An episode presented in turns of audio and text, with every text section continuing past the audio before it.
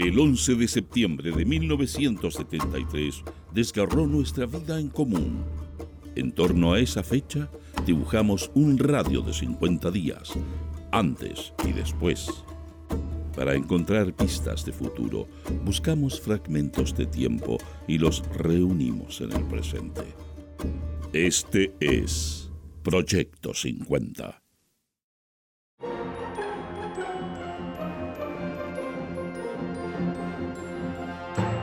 Buenos días, estas son las principales noticias del martes 14 de agosto de 1973. Portadas. El siglo. Medidas totales contra el fascismo criminal.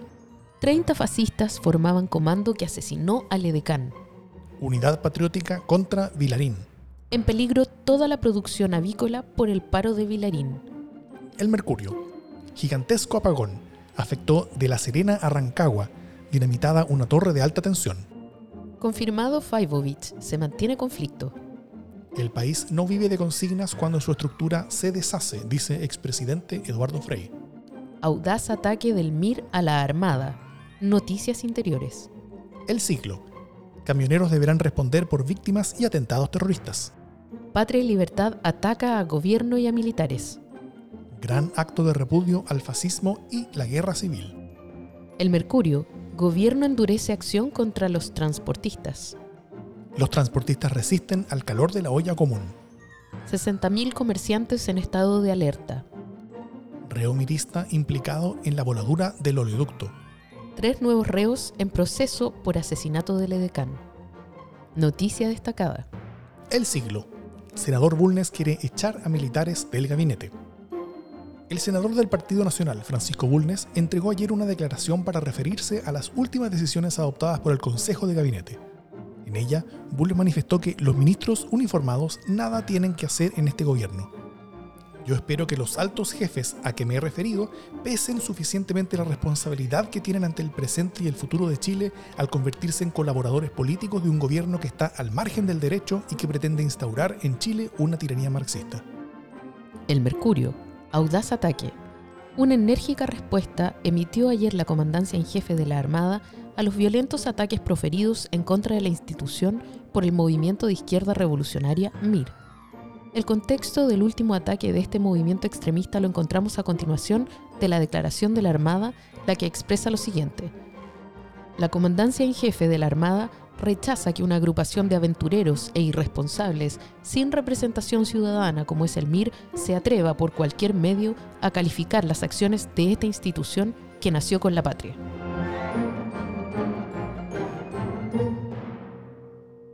De nuestro ranking musical de la semana suena Quédate en mis sueños de Los Ángeles Negros.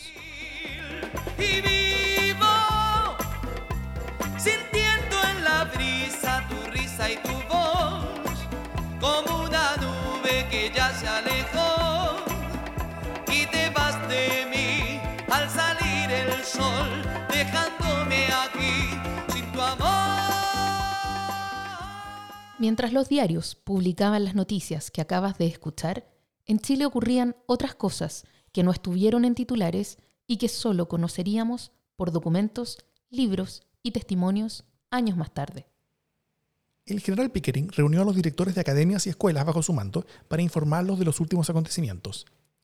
Les reiteró su postura contraria a la inclusión de uniformados en el gabinete, pero planteó que la encrucijada era más grave y que, por esta vez, había que confiar en la decisión de los máximos mandos de las Fuerzas Armadas y Carabineros, porque asumen una responsabilidad histórica con el bien del país. Patricio Elwin le dijo a Mónica González en 1977 la directiva de mi partido se reunió con el general Prats, el almirante Montero y el general Ruiz Anyau en la casa de Prats para analizar la situación que vivía el país.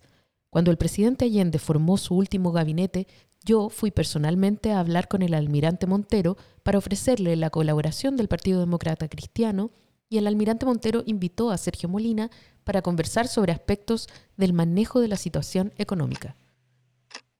Faltan 28 días para el golpe de Estado. Solo me cabe decirle a los trabajadores, yo no voy a renunciar. Se mantiene la presidencia central del país,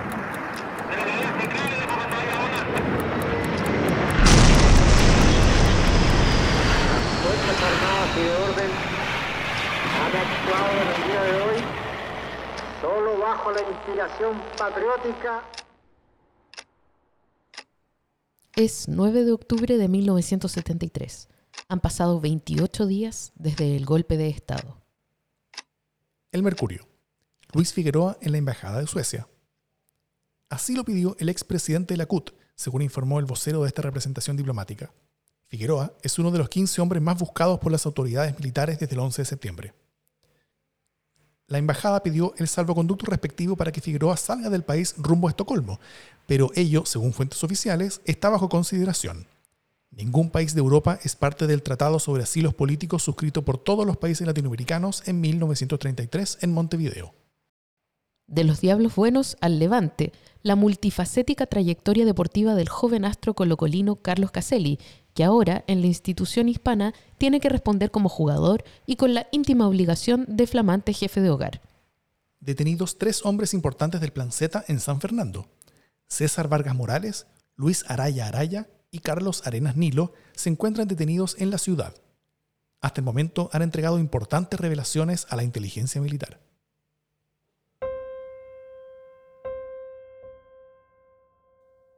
En este día sabemos que fueron asesinados Carlos Acuña y Nostroza, 46 años, obrero maderero del complejo Panguipulli, sin militancia en Futrono, Víctor Benítez Ortega, sin militancia en la Florida, Onofre Peña Castro, 52 años, agricultor comunista en Yayay, Enrique González Angulo, 22 años, obrero agrícola sin militancia en Osorno, Teobaldo Payacheo Catalán, 57 años, obrero agrícola comunista en Osorno.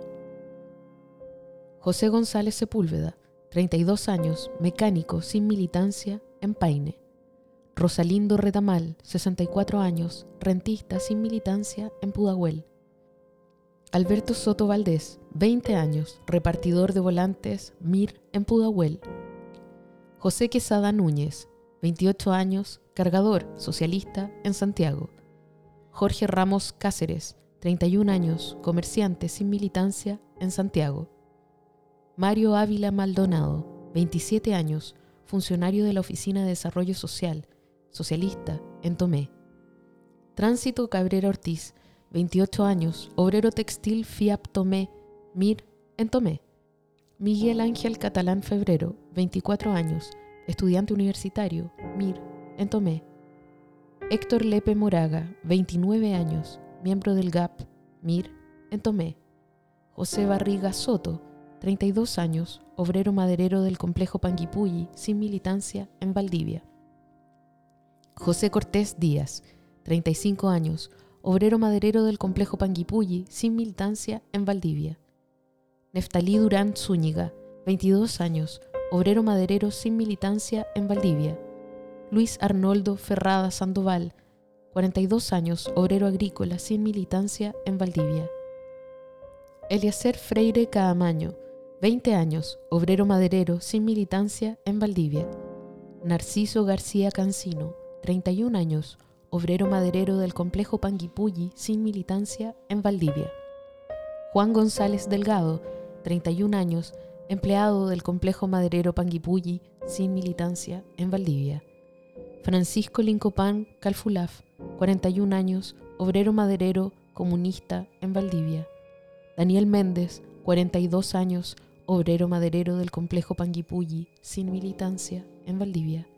Fernando Mora Gutiérrez, 17 años, obrero maderero sin militancia en Valdivia. Sebastián Mora Oces, 47 años, obrero maderero sin militancia en Valdivia.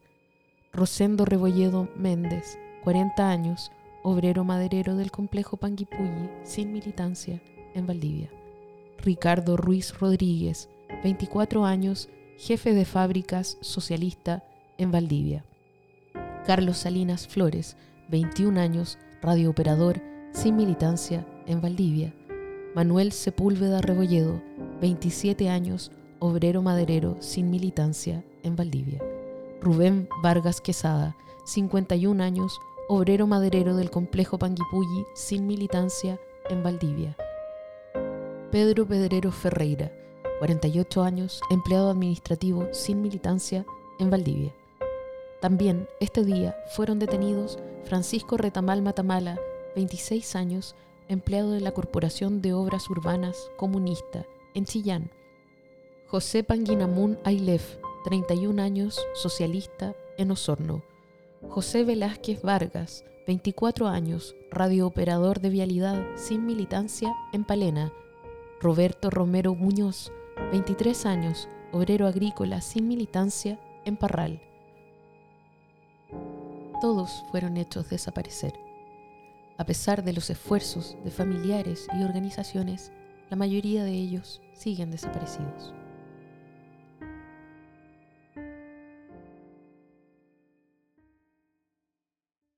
Proyecto 50 es una iniciativa de democracia en LSD, Radio Universidad de Chile, Instituto Milenio Biodemos, COES y Factor Crítico. Escucha Proyecto 50 diariamente en tus plataformas favoritas de podcast y en Radio Universidad de Chile. Síguenos en Twitter e Instagram como arroba Proyecto 50CL y escucha también nuestro espacio de análisis semanal cada lunes a través del podcast Democracia en LSD. Encuentra las fuentes y más detalles del proyecto en las notas de cada episodio.